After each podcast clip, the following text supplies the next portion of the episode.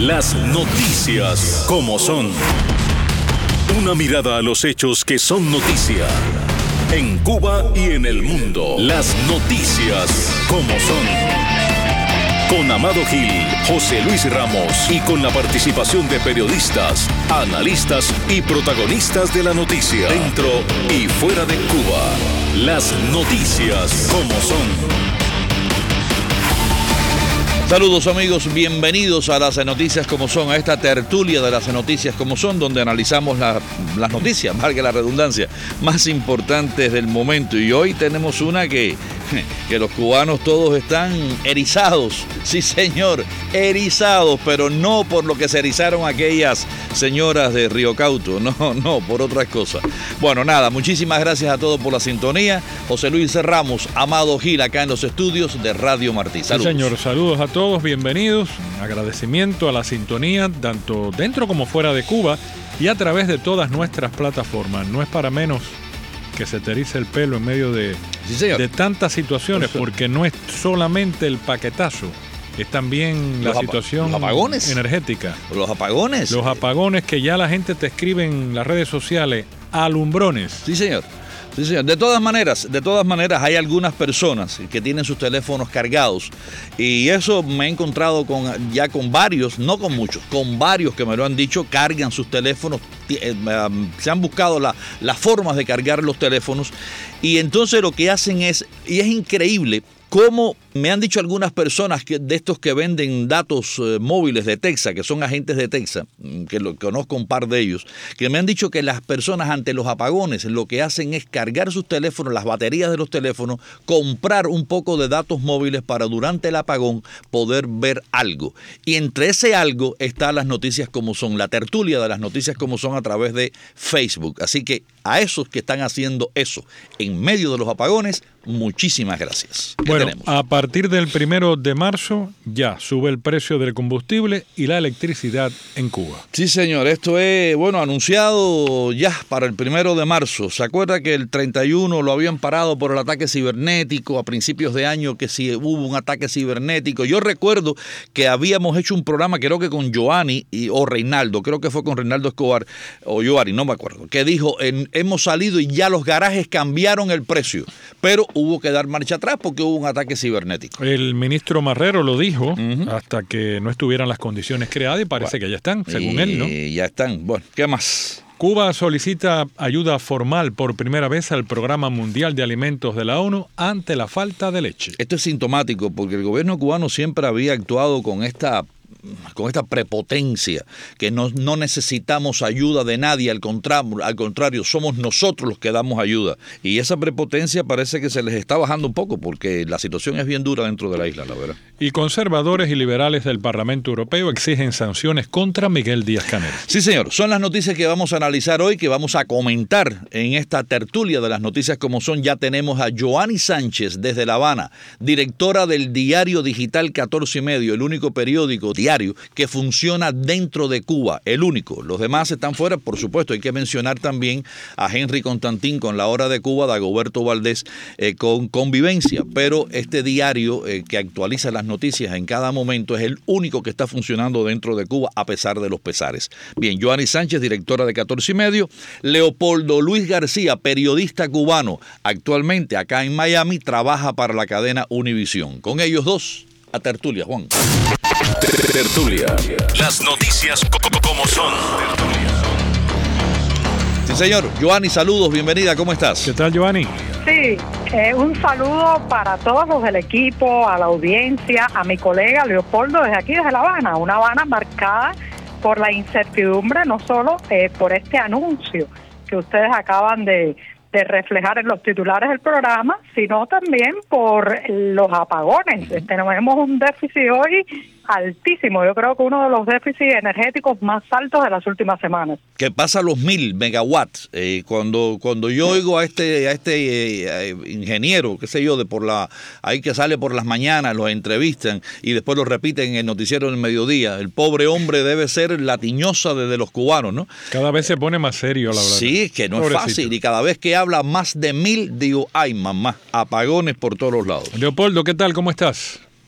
Bien, gracias por invitarme. Saludos a ustedes y saludos a Giovanni, saludos a Vanero para Giovanni. Mi deseo de que el apagón la sorprenda en el piso 14, no tenga que subir las escaleras. Tú sabes que eso es muy bueno, porque recordamos a Reinaldo una vez lo sorprendió abajo y tuvo que subir con Java 14 pisos. Bueno, vamos, vamos a las noticias. Bueno, las autoridades del régimen de La Habana informaron que a partir del primero de marzo ya entrarán en vigor varias de las más polémicas medidas del paquetazo que anunciaron a finales de diciembre pasado. Entran en vigor los nuevos precios del combustible, la nueva tarifa eléctrica para los altos consumidores. Hace apenas una semana, el primer ministro Manuel Marrero Cruz había dicho que ninguna de las medidas se aplicarían hasta que no estuvieran las condiciones creadas. El funcionario aseguró además que ningún ciudadano quedaría desamparado. Pero la paralización, hasta nuevo aviso, duró poco.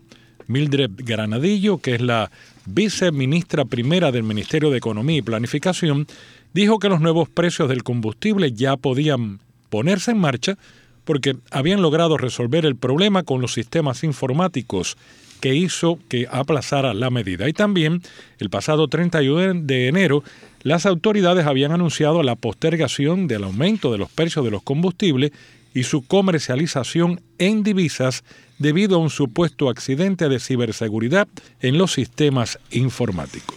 y antes de pasar ya a Giovanni, solamente decir lo que insistió Vladimir Regueiro Ale, que es el ministro de Finanzas y Precios. Este señor ha dicho, ya lo sabemos, pero lo ha, lo ha ratificado, que estas medidas están encaminadas a rectificar un grupo de distorsiones que están presentes en la economía. Así que sube los precios, súbelo todo y esas son las distorsiones de la economía. La gasolina especial costará 156 pesos mm. ante 30 pesos. La diésel regular 132 ante 25 y motor 114 antes 20. Sí, sí. Contigo comenzamos. Sí, decía lo de la incertidumbre cuando saludé al inicio del programa, porque eh, ahora mismo con todos los pasos hacia adelante y hacia atrás que se han dado, uno no tiene ni siquiera la certeza de que el primero de marzo vayan a aplicarse realmente estas medidas. Pero lo cierto es que los rumores callejeros, porque este, era una, este es un país por del susurro, como se dice aquí, la bola, ya advertían desde hace días de que el paquetazo venía para inicios del próximo mes.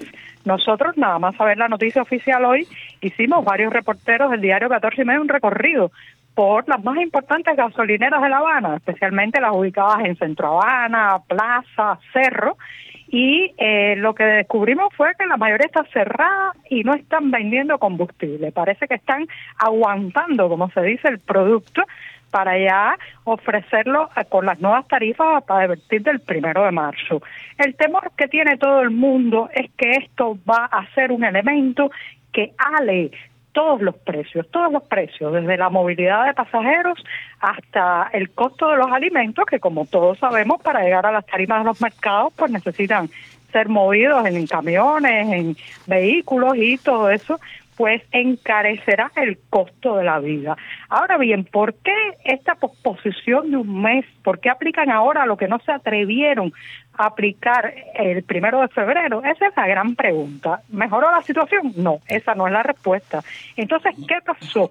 ¿Hubo algo así como un imperativo político, quizás presiones de, del bloque más exigente con estas cosas dentro de la propia cúpula del poder. Creo que todavía eso sigue siendo un gran misterio, pero lo cierto es que las condiciones prácticamente son las mismas de aquel día que se pospusieron las medidas del paquetazo.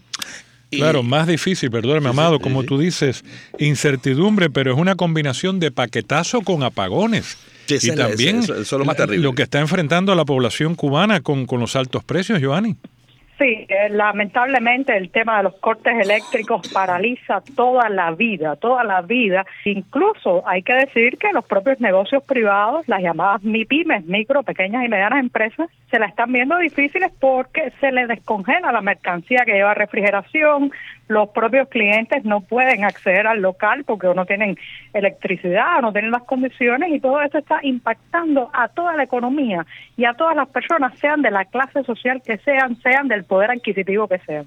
Claro, el, el decía una cosa al final de su intervención anterior y era muy interesante. Siempre se dijo que estas medidas no iban a ser implantadas o no iban a ser hasta que no, hasta que las situaciones no estuvieran creadas hasta que no se crearan las situaciones. Eso lo dijo Marrero. Y yo me pregunto, ¿qué ha cambiado para crear la situación entonces de implementar estas medidas? No ha cambiado nada, por lo tanto, no hay nada creado para implementar las medidas. Más allá de también es interesante esto de Joan, y estoy eh, un poco que repitiendo y enfatizando en lo que ella dijo, interesante que después de ciertas visitas de, de, funcionarios de alto nivel rusos, eh, como que hay un apuro ¿no? por implementar el paquetazo. Acuérdese que una vez cuando Titov estuvo en Cuba, dijo que si no se digitalizaba eh, todas las finanzas cubanas no había control y el gobierno salió corriendo con la bancarización. Eh, que no se ha podido hacer, porque, porque, porque, no, porque no están dadas las condiciones. Así que, eh, aunque Tito lo dijo, salieron a bancarizar y si ahora alguien dijo otra cosa, apúrense con los precios y con todo esto, porque necesitamos, si no, no podemos llegar, no se sabe. Yo me sumo a lo que dice Joanny también, posiblemente los históricos estén presionando. Contigo nos vamos, Leopoldo. Bueno, la pregunta es esa, realmente, eh, ¿cuáles cuáles son esas condiciones y a partir de cuándo se crearon? Yo lo de ataque cibernético no me lo tragué nunca, no, pero eh, es interesante. Puede responder a presiones políticas como estaba, como ustedes dicen, como analiza Giovanni. Eh, quizás la situación del país es tan desesperada que no quede otra alternativa, no lo sé. me llama la atención ella mencionó el, el, aumento general de precios que va a generar este incremento en el precio del combustible, en el costo del combustible, y ese yo creo que es el punto neurálgico, o sea, los aumentos, no es, no es un leve aumento de precios, los aumentos son de en ocasiones hasta del 500%. Eh, entonces, si esto tiene una repercusión en toda la, vida eh, de la pobre economía que tiene el país, eh, ¿hasta cuándo van a soportar los cubanos esa, ese, ese nivel de tirantez y necesidad?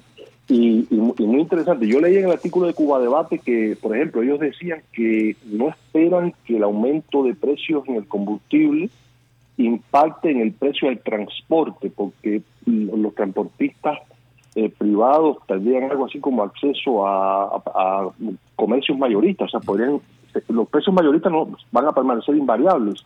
Pero yo no vivo en Cuba, yo no sé exactamente dónde compran la gasolina, dónde echan combustible los carros particulares, eso no lo sé. Eh, es interesante que va a pasar también con el precio del transporte, porque la paralización del transporte es la paralización además de los suministros, de los pocos suministros que llegan a los mercados, la etcétera. Sabemos cómo funciona Cuba. Así que bueno, eh, estamos a la expectativa y lo que va a pasar no creo que sea nada bueno para el pueblo. Yo, yo, yo, quiero, yo no me quiero quedar con esa duda, porque esa es la misma duda que tengo yo y quiero preguntársela a Giovanni. ¿Hay un mercado mayorista de combustible en Cuba? Porque entonces, ¿por qué este funcionario habla de mercado minorista y mercado mayorista y que él cree que no van a subir los precios del, del transporte? ¿Lo entendiste? Bueno, se supone, sí, perfectamente. Bueno, se supone que, por ejemplo, los transportistas, personas que tienen licencia privada para llevar y traer pasajeros, tienen acceso a un combustible que no tiene estas mismas tarifas ahora que subirán el primero de marzo. El problema, el problema es que todos saben que primero ese combustible está también a expensas de las oscilaciones del suministro, lo cual obliga a los transportistas a comprarlo en mercado informal mucho más caro o a comprarlo en los precios minoristas que subirán. Pero por otro lado, la cuota que les dan, que les asignan, no se corresponde con la realidad del consumo. Eh, excelente explicación. Muy bien, seguimos. Estás escuchando las noticias como son. Bueno, el gobierno de Cuba ha solicitado por primera vez, mediante una comunicación oficial, a la dirección del Programa Mundial de Alimentos ante las dificultades del país para seguir distribuyendo leche subvencionada a los menores de 7 años, según ha informado este organismo a la agencia española EFI, recoge también el diario 14 y medio.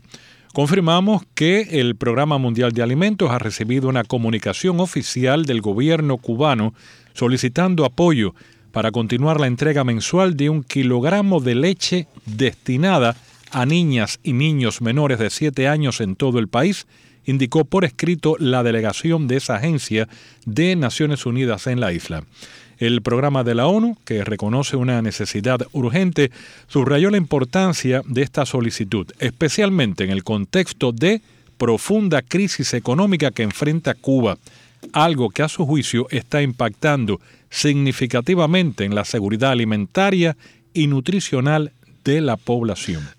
Esto, Giovanni, esta, eh, no sé, esta forma de actuar del gobierno cubano, ¿se acabó la prepotencia o es que la crisis es tan grande que no se puede ser ya prepotente? Creo que algo habrá detrás de ese pedido público, porque en situaciones bien difíciles también hemos estado con anterioridad y ellos no habían hecho una maniobra de esa naturaleza, por lo que sospecho, ya esto entra en el plan de la especulación y del conocimiento de cómo actúa el régimen cubano que tengo, que probablemente quieren traspasar la responsabilidad del desabastecimiento, de la reducción de la cuota, de las oscilaciones en la venta de esa leche del mercado racionado destinada a niños a las Naciones Unidas, en este caso al Programa Mundial de Alimentos y evadir ellos esa responsabilidad. O sea, cuando alguien se queje de que no hay leche, ya el problema no será la baja productividad ganadera cubana, eh, la disfuncionalidad de la industria láctea del país, sino que el PMA no ha mandado a tiempo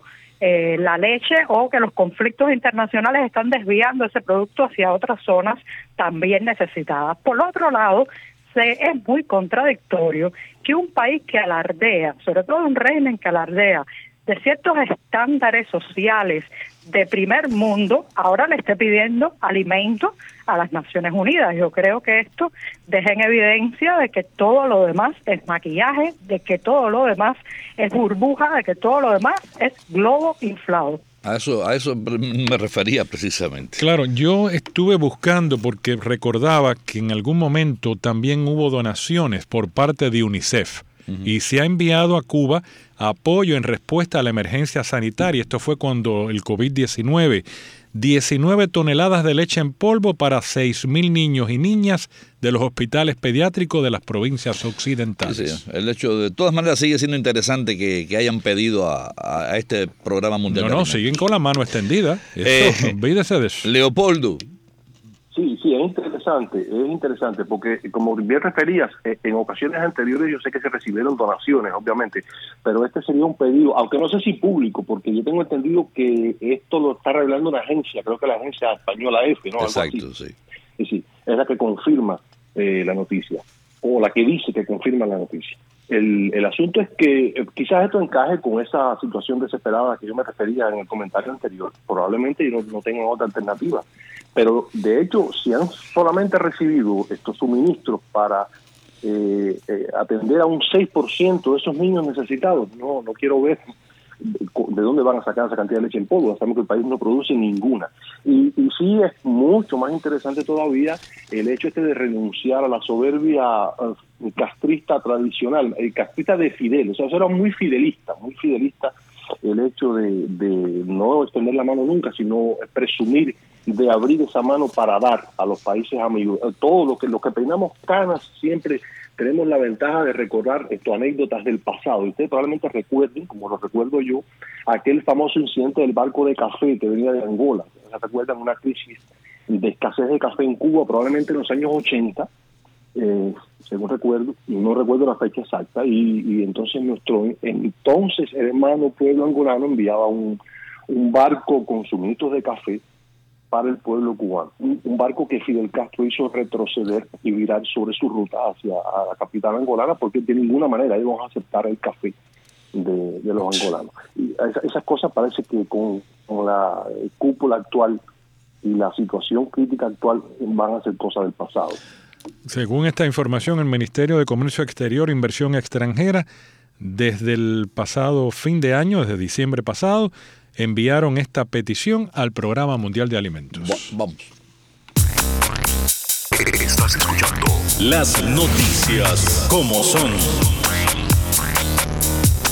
Los partidos conservadores y liberales del Parlamento Europeo exigieron el martes en Estrasburgo a la Unión Europea la imposición de sanciones a los responsables de las violaciones de derechos humanos en Cuba, empezando por el gobernante Miguel Díaz Canel. Negar la represión en Cuba es negar la realidad, una realidad que ha empujado a medio millón de personas a abandonar sus hogares y mantiene a miles de encarcelados sin haber cometido delito alguno. Así dijo el, eurodiputado Gabriel Mato del Partido Popular Europeo. Pero ponemos ahora consideración a Leopoldo López, otro, Leopoldo López otro eurodiputado. También del PP Europeo. Vamos a escucharlo. Ante la pasividad del Servicio Europeo de Acción Exterior, constatamos que a pesar del tiempo transcurrido desde la entrada en vigor del Acuerdo de Diálogo Político y Cooperación, la situación en términos de democracia, libertades y derechos humanos en Cuba han empeorado.